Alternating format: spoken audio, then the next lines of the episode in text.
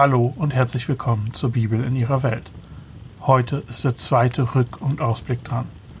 Wie beim letzten Mal möchte ich versuchen zusammenzufassen, was bisher passiert ist und die Frage stellen, was uns die Vätergeschichte als Ganzes sagen will. Wie schließt sie sich an die Urgeschichte an? Und wie könnte es danach weitergehen? Wir beginnen mit einem kurzen Rückblick auf die Urgeschichte. In der Schöpfung schafft Gott Ordnung aus dem Chaos und einen Raum, in dem die Menschen leben können. Er stellt die Menschen dann in eine besondere Rolle in dieser Schöpfung. Sie werden als Priester dargestellt, denen er die Herrschaft über diese Schöpfung anvertraut. Aber davon wollen Adam und Eva nichts wissen. Anstelle Gottes Ordnung aufrecht zu erhalten, machen sie sich selbst zur Quelle für Ordnung. Sie wollen selbst entscheiden, was gut und böse ist. Das Resultat von dieser Sünde sind Streit, Tod und Chaos. Es entsteht ein Kreislauf, in dem Gott Ordnung schafft, die Menschen in ihrer Sünde diese Ordnung untergraben und Gott das Chaos wieder zulässt, um die Pläne der Menschen zu zerstören. Das passiert während der Flut und dem Turmbau zu Babel. Aber jedes Mal beginnt Gott danach mit einem neuen Start, einer neuen Chance und einem neuen Segen für diese Welt. Und als die Vätergeschichte anfängt, erwarten wir genau so einen Neustart versuchen wir jetzt, diesen Neustart auf den Punkt zu bringen. Es folgt meine fünf Minuten Zusammenfassung der Vätergeschichte. Sie beginnt nicht mit einem Spektakel. Es gibt keinen großen Akt Gottes, mit dem er die Ordnung wiederherstellt. Stattdessen sucht er sich einen kinderlosen Niemand aus Mesopotamien und ruft ihn, seine Heimat und seine Familie zu verlassen und in ein Land zu gehen, das er nicht kennt. Dieser Niemand ist Abraham, später Abraham. Gott verspricht Abraham und seiner Frau, dass sie viele Nachkommen haben werden, dass er diesen Nachkommen ein Land schenken wird. Er wird sie segnen und durch sie werden alle Völker der Erde gesegnet werden. Hier ist wieder Gottes Wunsch, die ganze Welt zu segnen, wie vorher bei Adam und auch bei Noah. Nur diesmal soll das auf irgendeine Art und Weise durch diese Familie passieren. Die Geschichte dieser Familie ist lang und oft paradox.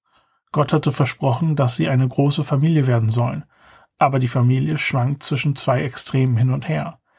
Entweder sie haben keine Kinder und ihnen droht auszusterben, oder sie haben mehrere Kinder und es ist gleich die Gefahr da, dass diese Kinder sich gegenseitig umbringen.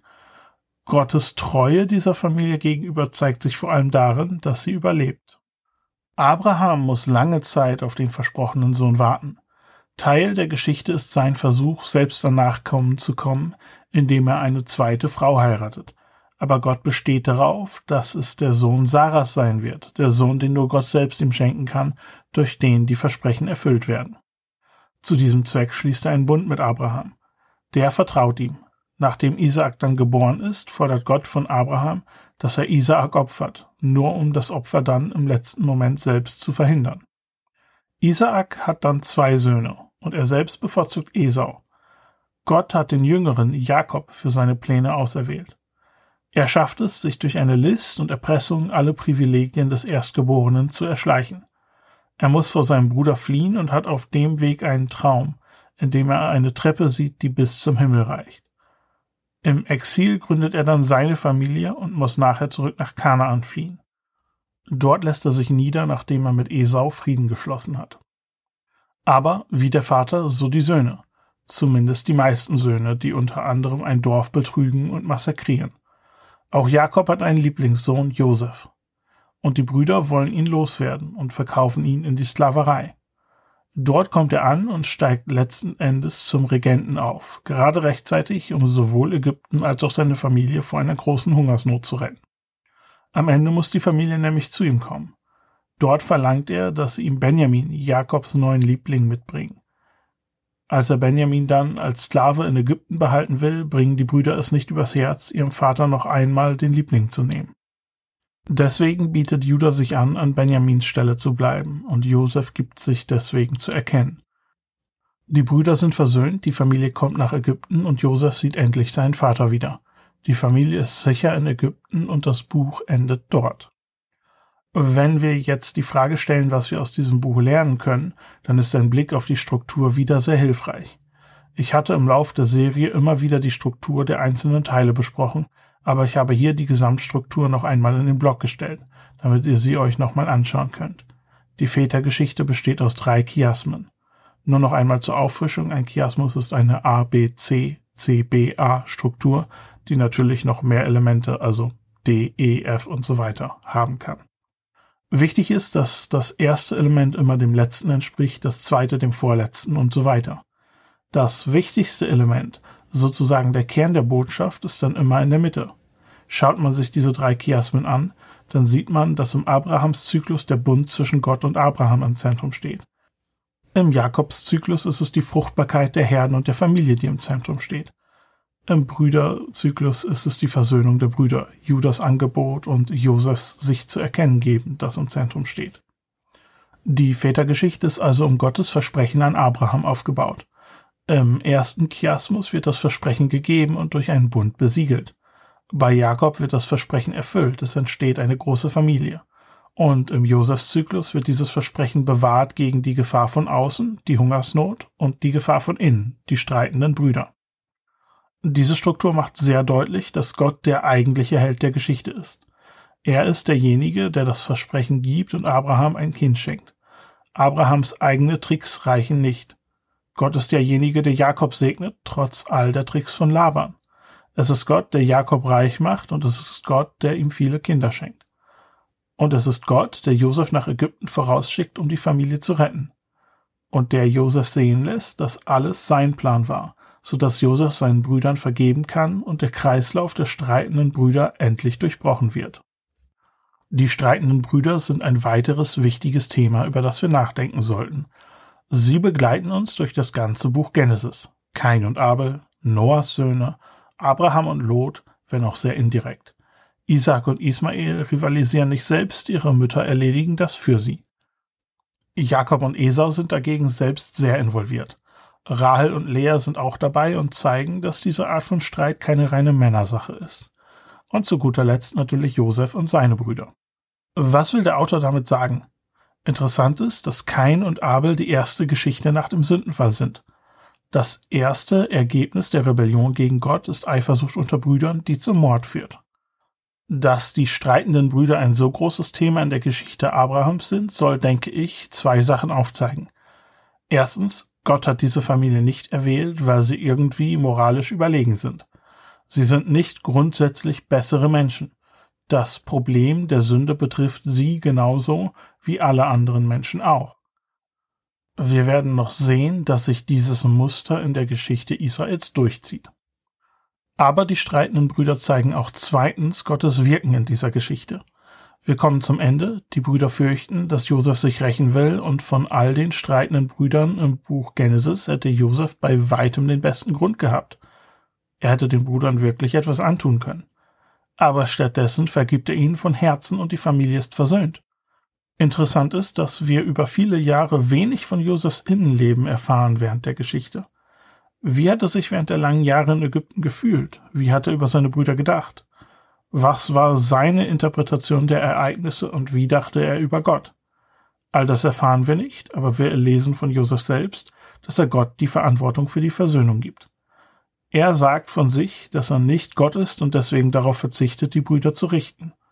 Ich denke, hier handelt es sich um ein erstes Zeichen dafür, wie es aussieht, wenn Gott mit den Menschen arbeitet, die ihm folgen. Versöhnung wird ein wichtiges Thema bleiben. Dieses Buch zeigt den Anfang von einem langen, geduldigen Weg, den Gott mit der Menschheit geht. Das Leben Abrahams ist eine Geschichte von langem Warten. Er verlässt seine Heimat und seine Familie auf ein Versprechen Gottes hin und muss dann lange Jahre nichts tun, als zu warten, bis Gott sein Versprechen erfüllt. Nachdem Isaak geboren wurde, wird er getestet. Alle Versprechen, die Gott ihm gegeben hat, liegen jetzt auf Isaaks Schultern. Ist er bereit, Gott so sehr zu gehorchen, dass er auch diese Segnungen wieder aufgibt? Ich denke, das ist eine wichtige Frage an alle Christen heutzutage. Liebst du Gott mehr als die Segnungen, die er dir gibt? Das Leben Isaaks wird dagegen nur kurz beschrieben. Auch er erhält die Verheißung, aber als es Zeit ist, seine Söhne zu segnen, ist es seine Frau, nicht er, die nach Gottes Plänen fragt. Bei Isaak wird dagegen wieder und wieder betont, wie sehr er auf Fleisch steht. Jakob beginnt als ein Betrüger, der an den Segen kommen will, aber auf eigene Faust. Er erpresst seinen Bruder, er betrügt seinen Vater und er muss auf langem, hartem Weg lernen, seine Wege zu ändern. Er muss vor seinem Bruder fliehen. Er wird von seinem eigenen Onkel betrogen und muss am Ende auch vor dem fliehen. Trotzdem wird er gesegnet, nicht weil er so gut ist, sondern weil Gott gut ist. Er sagt selbst, dass er der Treue Gottes nicht würdig ist und er muss über lange Jahre lernen, sich nicht auf seine eigenen Tricks, sondern auf Gottes Gnade zu verlassen. Später muss er dann noch unter seinen Söhnen leiden. Er glaubt für viele Jahre, dass sein Liebling Josef tot ist und er macht den Eindruck, dass ihm das den Lebenswillen nimmt. Er kommt aus seiner Trauer nicht mehr heraus. Erst als Josef sich zu erkennen gibt, kann er endlich Frieden finden, bevor er stirbt. Josef ist einer der wenigen Charaktere in der Bibel, an dem es so gut wie keine Kritik gibt. Es gibt in der Bibel Menschen, die ausschließlich negativ dargestellt werden, aber selbst die besten Helden haben für gewöhnlich Schwächen, sogar große Schwächen. Ausnahmen sind sehr selten. Jesus ist natürlich die offensichtliche Ausnahme. Der einzige Vorwurf, den man Josef machen muss, ist eine gewisse Naivität, als er seiner Familie einfach von seinen Träumen erzählt. Man sollte meinen, dass er die eine oder andere Geschichte über streitende Brüder bereits gehört hat. Ansonsten sehen wir in ihm einen Mann, der auf Gott hört und ihm vertraut, der gewissenhaft ist und sich selbst in schweren Situationen bemüht, als ein ehrlicher und gottesfürchtiger Mann zu leben. Auch das wird belohnt durch Gottes Segen, bis er zum Herrscher Ägyptens und zum Retter seiner Familie wird. Er ist derjenige, der es schafft, den Kreislauf des Streits zu durchbrechen. Sein Gegenstück ist Judah, der am Anfang einen katastrophalen Eindruck macht. Er ist derjenige, der meint, man könne noch etwas Geld verdienen, wenn man den kleinen Bruder schon loswerden will. Er verkauft Josef in die Sklaverei und bricht seinem Vater das Herz.